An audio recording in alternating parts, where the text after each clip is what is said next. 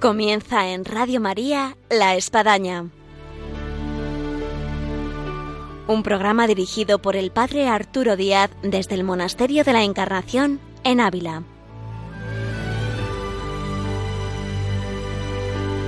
Hola, buenos días. Les habla el Padre Arturo Díaz. Bienvenidos a La Espadaña nuestro programa del viernes pasado, recordar a nuestros oyentes, fue Ucrania en la mira. Y seguimos en la mira de Ucrania. Y esto nos hace que nos conectemos vía telefónica con una familia de una carmelita que se encuentra allá viviendo desde hace 11 años con 12 hijos, que son Begoña y Pedro, con los cuales ahora conectamos telefónicamente y conectamos sin duda alguna con nuestra alma y nuestro corazón, en el deseo de hacernos sentir allá y de hacer resonar estas voces, por decirlo así, heroicas, que son capaces de estar allá, ahí, en esa misión donde todos quisiéramos estar y que de alguna manera allá estamos a través de este programa hoy de Radio María en la Espadaña.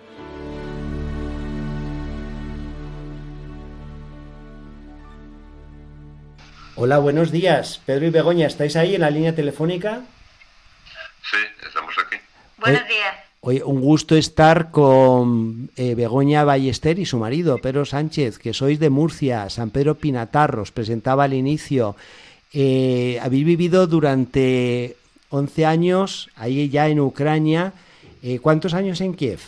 En Kiev, ocho años. ¿Y, el resto de los...? cuando, nos, cuando nos enviaron a Kiev empezamos en la zona de Donetsk, allí estuvimos dos años y después nos, trasladamos aquí, donde hemos estado eh, hasta el día de hoy. Eh, la primera pregunta que brota además de esta presentación, Pedro y Begoña, es eh, cómo os encontráis y cómo se encuentran vuestros hijos. Pues nosotros, gracias a Dios, estamos bien. nos encontramos en una ciudad en la frontera con Hungría, una zona que está, digamos, protegida geográficamente por la, por la cordillera de los Cárpatos y pegada, pegada literalmente a la, frontera con Hungría. Es una zona segura dentro de la situación que está viviendo Ucrania en este momento. Y nuestros hijos también están bien, gracias a Dios, están tranquilos, eh, bien, estamos bien. Porque tenéis 12 hijos. De estos 12 hijos, eh, ¿cuántos están con vosotros en Ucrania? Ahora mismo con nosotros están siete eh, aunque en Ucrania serán ocho, porque hay uno de ellos que está en Kiev, y aquí eh, los tres mayores están en, San Pedro del Pinatar, algunos ya casados y esperando hijos. Ya, ya, pues qué bonita familia. ¿Cómo ha sido vuestro traslado, Pedro y Begoña, de Kiev a donde estáis ahí en la frontera con Hungría? ¿Fue fácil? ¿Fue en tren, en coche, en autobús, eh, caminando? No, el aquí, lo en, en coche. Nosotros estábamos en Kiev cuando, cuando empezó todo el conflicto y, allí vivimos la primera parte del conflicto, los, primeros bombardeos y toda esta situación. Eh, o sea, eh, la, vivimos con precaución, con, preparando en cualquier momento una posible salida si se recrudecía la situación y como así era, pues también veíamos que era eh, que la salida, los movimientos por carretera son peligrosos porque en caso de, estos ataques, donde más peligroso eh, uno se puede encontrar es siempre en el exterior, ¿no? Eh, entonces teníamos también las dudas de, de cuándo, si había que salir, cuándo sería el momento ideal para salir. Entonces, coincidiendo con uno de los convoys que salió de la embajada, noticias de que estaban en camino, dijimos, bueno, vamos a intentar encontrarlo, pudimos encontrarlo y alejarnos un poco de la ciudad con ellos. Después ya, como también llevábamos, mm, por decirlo así, teníamos una situación de más familia y hermanos ucranianos que estaban con nosotros, eh, que tampoco tenían medio o posibilidades de salir de allí, teníamos que sacarlo todo juntos. Entonces, digamos que salimos con el coche como como una lata de guisante abierta lleno absolutamente de gente, no digo la cantidad, pero una barbaridad. Eh, y así hicimos este viaje eh, saliendo. Entonces, lo que vimos en este viaje es un país en éxodo. Un país en éxodo porque eran todo eh, estas carreteras, un viaje que normalmente... ¿Cuántos kilómetros ¿Cuántos kilómetros eh, de distancia de Kiev a donde estáis en los Cárpatos? Yo normalmente este viaje lo hago eh, en el día, pero eh, sin embargo en esta situación fue totalmente distinto, porque para hacer la primera parada hice en una ciudad que se llama Geminius, donde a una de las familias que venía con nosotros, con sus hijos, y ese viaje que yo normalmente lo hago en menos de cuatro horas, tardé sobre 22 horas Qué en poder hacerlo. Sí. Eh, y después, y al día siguiente, el, recorrido que queda hasta aquí, hasta Úsgoro, que normalmente son otras 4 o 5 horas, pues tardamos unas 13, 13 14 horas en poder hacer eh, el viaje. Dos días para poder llegar aquí. Y en todo esto... Eh, ah. No, no, sí, sí, sí, sí, Pedro, te escuchamos. No, porque, o sea, eh, en ese momento, o sea, bueno, que ahora era mucho más, eh, digamos, mucho más difícil, ¿no? Porque por la falta de en el, el que de combustible, de alimentos, de, dinero en efectivo.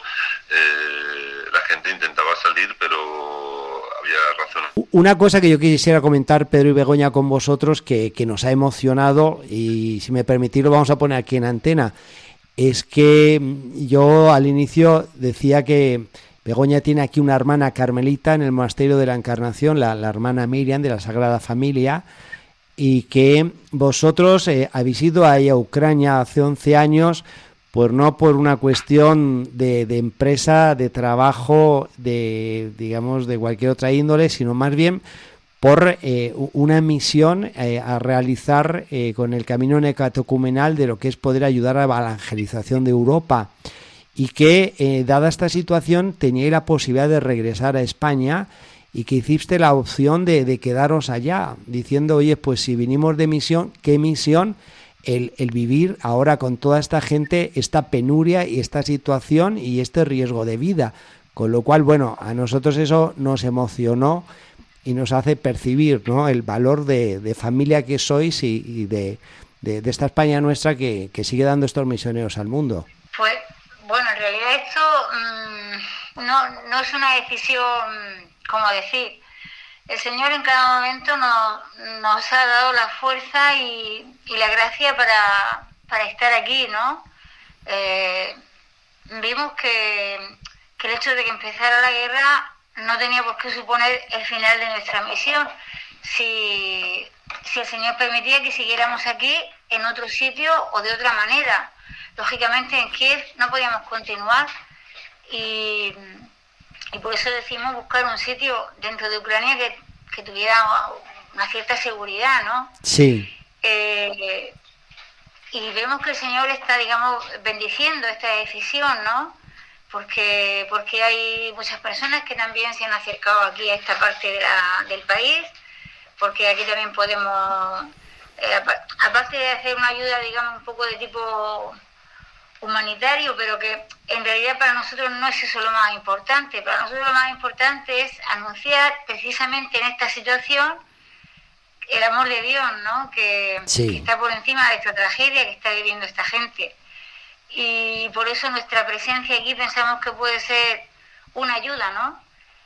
Mm, y en esta precariedad, o sea, no somos, somos una pobre gente, somos pecadores, somos débiles, somos pero es el Señor el que nos mantiene el que nos, y el que nos sostiene verdaderamente. Y además nos hace ser testigos de, milagros que ya está viendo ¿no? en esta yo, yo, yo, quería hablar precisamente de milagros, que me imagino que vosotros estáis viendo milagros de forma diaria en ese entorno. Sí. ¿Podríais relatar alguno?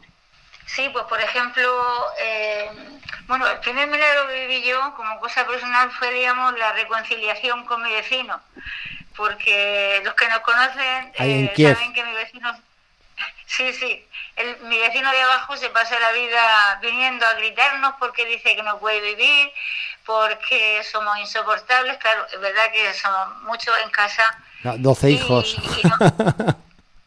Y, no, verdaderamente nos esforzamos por no ser hacer ruidos. para él, ¿no? Sí, pero el, material que utilizaron en la construcción es de muy mala calidad y entonces cualquier ruidico, que, cualquier silla que se mueva, él lo oye todo, ¿no? Sí. Y continuamente viene a gritarnos, viene a... Entonces, ese día que salimos, eh, nos insulta, bueno, bueno, e, esa es nuestra... Sí, yo le pido perdón, él se, se cabrea más todavía. Así vivimos con él ya siete años. Y el día que salimos de casa pues nada, yo le dejé la, comida que nos quedaba allí porque pensaba que le podía hacer falta. Y me sorprendió que el hombre eh, la aceptó con cariño, me bendijo, eh, como hacen los ortodoxos, ¿no? Que, es como un signo también de amor. Y fue una cosa muy, muy bonita después de tanto tiempo que el hombre ha estado siempre, digamos, eh, enfadado con nuestra presencia allí. Pero ya algo más serio que todo esto ha sido el hecho de, por ejemplo, ver cómo el Señor ha potenciado a, sacerdotes que están con nosotros en la misión también, que mm, providencialmente en Ucrania estaba habiendo una, un, encuentro de todos los seminaristas y, y sacerdotes que estaban recibiendo una, una un encuentro de formación, sí, sobre liturgia y, sobre y escritura. Estaban todos precisamente en, el, en el oeste del país, como que el Señor los había querido proteger a todos juntos, ¿no? Antes de que empezara la guerra. Y sin embargo, cuando empezó el conflicto, hubo sacerdotes que voluntariamente salieron de allí y se fueron corriendo en el coche a Kiev a sus sitios, ¿no? donde, ellos están realizando su, su misión, pues para estar con la gente, para asistirlos con los sacramentos y en concreto, por ejemplo, el presbítero que a nosotros no, que está con nosotros en nuestra misión y que a su vez es párroco en una parroquia, eh, pues nada, él se encerró en la parroquia, en el sótano de la parroquia, con feligreses que acogió porque no tenían dónde refugiarse y lleva allí todo este tiempo eh, con ellos, allí en, la, en el sótano de la iglesia, ¿no? Eh, haciendo la oración todas las horas, rezando la Eucaristía, con la oración del Santísimo. Por la noche, eh, pues se acuestan, muchas veces no pueden ni dormir porque suenan las bombas, porque y sin embargo ellos nos cuentan que están viviendo una experiencia del amor de Dios y de la resurrección como nunca en su vida porque la vida vivida así tiene un sentido nuevo, un sentido diferente, sabiendo que puede ser tu último día y viviendo en un encuentro con este amor, ¿no? Un encuentro de agradecimiento, de, no sé, de felicidad plena, como ellos dicen. Hay otros también, por ejemplo, otros sacerdotes de Murcia que también están bueno, Es increíble los milagros que nos estáis contando, Begoña. Sí, hay otro sacerdote que se ha ido a una, a una casa que están construyendo y donde también hay un grupo de chicos que se están recuperando de adicciones, ¿no? Pues al alcohol, al juego, al sexo, a, internet. Hay un grupo de chicos que están haciendo allí un, un tiempo, digamos, de, desintoxicación, ¿no? En un régimen de trabajo y oración. Tipo como las casas, eh, la casa de la madre Elvira de Meyugori. Sí, algo parecido, exactamente, sí. Y entonces eh, estos chicos, todos ellos, han decidido permanecer en ese sitio. Impresionante. podían salir perfectamente, pero han decidido salir allí, o sea, han decidido quedarse allí y, y claro, no tenían sacerdote en ese tiempo que los pudiera acompañar, que le hiciera la Eucaristía diaria, que, bueno, pues hay un chico que él eh, voluntariamente también ha decidido salir para allá y dos, dos, perdón, dos sacerdotes, sí, uno de Murcia y otro polaco, y nos cuentan lo mismo, que se van porque, porque ven que la vida que la vida es de Dios, entonces aunque sea aún poniendo en riesgo su vida, ven que el Señor los llama a hacer este servicio y salen contentísimos. La verdad es que nos edifica tantísimo, ¿no? Escuchar con qué, con qué espíritu y con qué alegría salen a hacer esta misión. No sé, muchas cosas. Bueno, lo que nos está relatando Begoña nos está a nosotros, bueno, llenando el corazón, el alma y viendo todo lo que debemos seguir rezando para que sigáis manteniendo en ese espíritu de, esos primerísimos cristianos de Catacumba y viviendo pues eh, la presencia fuerte del Señor y también de, de la comunidad, como lo estáis manifestando. Así es, sí, porque esto no es fruto de algo sea, esto nace de, pues, de una obra que el Señor ha hecho durante un tiempo, nosotros lo vemos así, ¿no? Y que ahora el Señor mismo es el que hace surgir estos frutos. O sea, mm, ha sido todo en su divina providencia, ¿no? Al lado de este pueblo y de esta, y de esta tragedia que están viviendo, también el Señor permite que de momento surja esta luz, ¿no? Y por eso le vemos sentido, precisamente por eso le vemos sentido a estar aquí. Yo, una pregunta que tengo, que estoy del otro lado de, Ucrania, aquí en España, Ávila, y algunas personas que os conocen y están en vuestro entorno han dicho, bueno, qué decisión tan, tan difícil quizás el, quedarse en razón de, de, la familia que tenéis en, España, sea por parte de, de de, conozco tu madre, doña Amelia, como los hijos mayores que ya tenéis en, Murcia. Eh, ¿cómo, ha sido el poder llegar, por decir así, a una decisión en la que hemos podido llegar al acuerdo de quedarnos?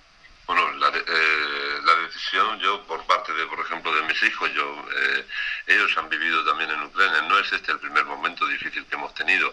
Ellos saben que al final nosotros hemos vivido que la misión es una cosa de Dios, no es una decisión nuestra no es que nosotros decidamos estar en misión, sino que el Señor nos ayuda y nos confirma porque nosotros, igual que en nuestro matrimonio, igual que en la misión, hubiéramos salido corriendo desde el primer día.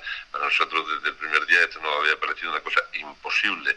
Y el Señor sabe que nuestros corazones nos ha mostrado que no es por nuestro deseo por los que estamos aquí, porque nosotros cada día hemos tenido tantas veces deseo de dejar la misión que si el Señor nos mantiene aquí simplemente es un regalo, no ha sido un esfuerzo.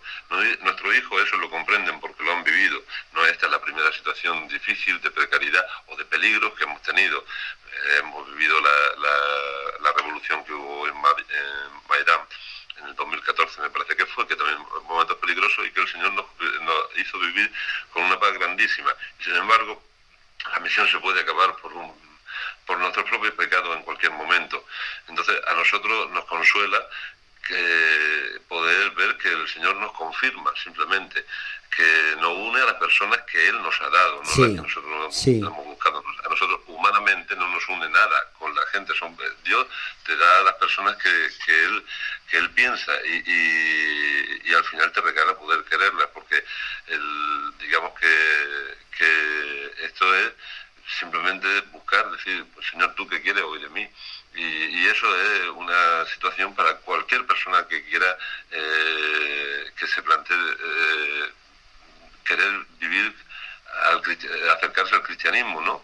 Entonces, es lo mismo también para nosotros. Y nosotros cuando eh, se ha planteado esta situación, pues nos hemos puesto de cara al Señor, decir, es voluntad tuya que, nos que vayamos ahora a España o mejor que nos quedemos aquí. Y Él nos ha mostrado pues, que de momento de seguir aquí, no sé lo que pasará mañana. Hoy eh, estamos todavía aquí mientras que el Señor lo permita. No, es una no es una decisión, es verdad que es un sufrimiento para la familia, porque a veces el sufrimiento desde fuera escandaliza, pero como decía Begoña antes, el poder contemplar, porque al final el único signo que ayuda a este, mundo es ver que verdaderamente este, existe esta victoria sobre la muerte que ha obtenido Jesucristo para nosotros, que al fondo, en medio de la cruz, se puede ser feliz y que no es solamente una quimera, una cosa de, sentimiento. Eh, y eso, poder experimentarlo que esta, porque ¿quién te puede consolar de la pérdida de los familiares, de, enfrentarte a la posibilidad de la muerte? La gente actúa como todo el mundo, huyendo de, la posibilidad de que tu vida se destruya. Pero esa es una respuesta que al final todo hombre tiene que dar. Y la gente que no tiene otra posibilidad, el, el poder ver que existe una respuesta de la Iglesia, que la Iglesia está en medio de la gente que sufre, dándole eh, un sentido, dándole verdaderamente eh, una esperanza eterna, pues es una ayuda. Y nosotros solamente somos partícipes, no es que tengamos nada especial absolutamente, somos pobres. Eh, en, nuestro, en, el servicio que hacemos somos unos inútiles, pero mm, contentos de que el Señor nos lo permita, agradecido. Una mirada de esperanza, y el libro de Hoff nos lo dice así, hagamos del mal un bien.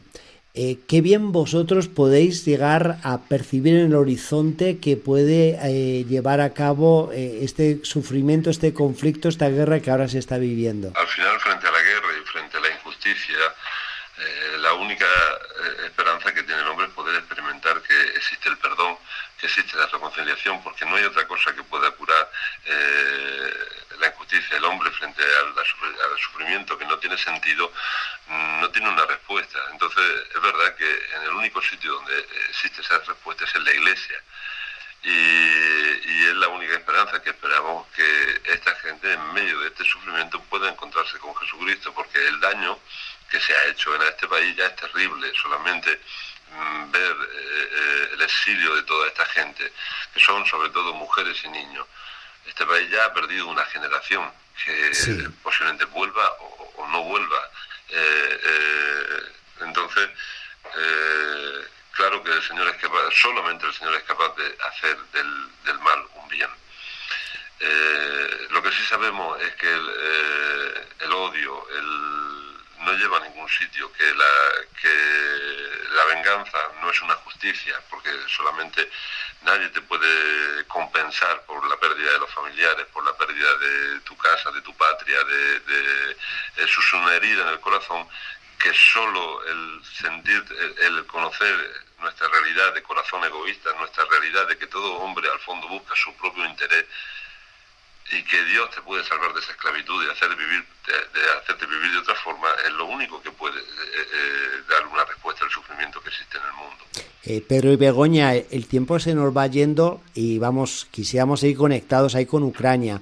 Ahora, mirando también de una forma de esperanza, como creemos en la oración y la fuerza de la oración y los milagros que conlleva la oración, eh, ¿Qué milagro eh, vosotros consideráis que se puede llegar a dar para que pueda haber una paz eh, pronta? Bueno, que el Señor ilumine a, los dirigentes de las naciones y, le haga recapacitar que si el Señor no pone su mano sobre esto, esto mm, no tiene apariencia de que se vaya a solucionar en breve. Bueno.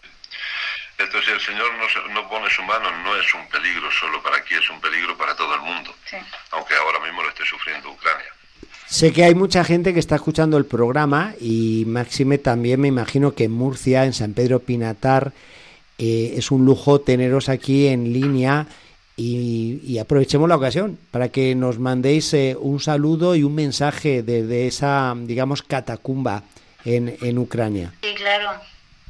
Pues nada, desde aquí mandamos un mensaje y un saludo a, todas las personas que nos han estado sosteniendo con la oración todo este tiempo, que han sido muchas, eh, no solo nuestra comunidad de San Pedro, sino pues de la parroquia, de nuestra diócesis, de pues, amigos conocidos de, toda España, especialmente también yo a las monjas, porque ellas saben que a las hermanas carmelitas, que para como una prolongación de, nuestra familia y, eso, a todas las personas que también han ayudado, nos no han ofrecido ayuda económica para, ayudar aquí en Ucrania, a situaciones que, que puede hacer falta. Ha sido verdaderamente un ver cómo la gente se ha volcado, ¿eh? se ha volcado a ayudar ahora a vivir sus casas. También muchas personas nos escriben diciendo que están dispuestas a acoger a ucranianos ha sido un, acontecimiento que también ha hecho brotar la, pues eso, ¿no? La solidaridad. Entonces, pues queremos agradecer desde aquí a toda esa gente que, que ha puesto su corazón y sus manos al servicio de este país, ¿no? Y, decirles pues que también nos llevamos en el corazón aunque aunque estemos lejos. Muchas gracias Begoña por el mensaje. Eh, nuestro mensaje para vosotros es gracias por el testimonio, el ejemplo que nos estáis dando eh, que continuéis ahí con, con, con los brazos levantados y sabiendo que de parte nuestra quisiéramos estar muchos allá y en la distancia estamos en la oración, en los sacramentos, como sacerdote puedo decir el fervor que encuentro, la gente, la inquietud, eh, el espíritu solidario y bueno, siento que, que, nos une la dificultad esta cruz que todos estamos viviendo. Así que muchísimas gracias por, por este testimonio tan elocuente y que nos conmueve desde este programa de la espadaña. Pedro y Begoña y, y, los niños y los que están por ahí en esa catacumba, eh, muchísimas gracias por este tiempo que nos habéis dado. Ha sido una bendición, eh, aunque sea vía telefónica, creo que la audición ha estado bien y que nos sentáis muy cerquita, ahí de donde estáis vosotros. Muchísimas gracias, Padre. Muchas gracias, Padre. Sí, sí, así lo sentimos.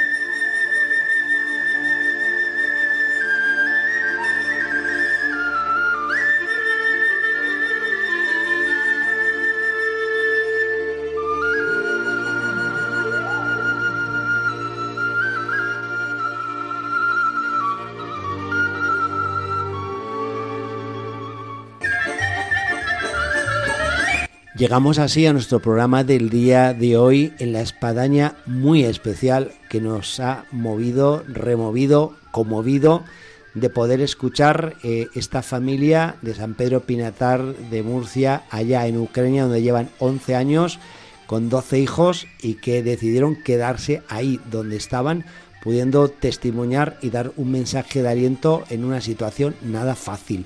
Así que nuestro agradecimiento a Begoña y Pedro por esta atención, este testimonio y esto nos hace, queridos oyentes, a que continuemos siguiendo, rezando, encomendando y ayudando a Ucrania. Desde Radio María, La Espadaña, un saludo para todos en esta sintonía con ese lugar y ese lugar del mundo necesitado que es Ucrania. Hasta el próximo viernes, Dios mediante, aquí en La Espadaña, en Radio María.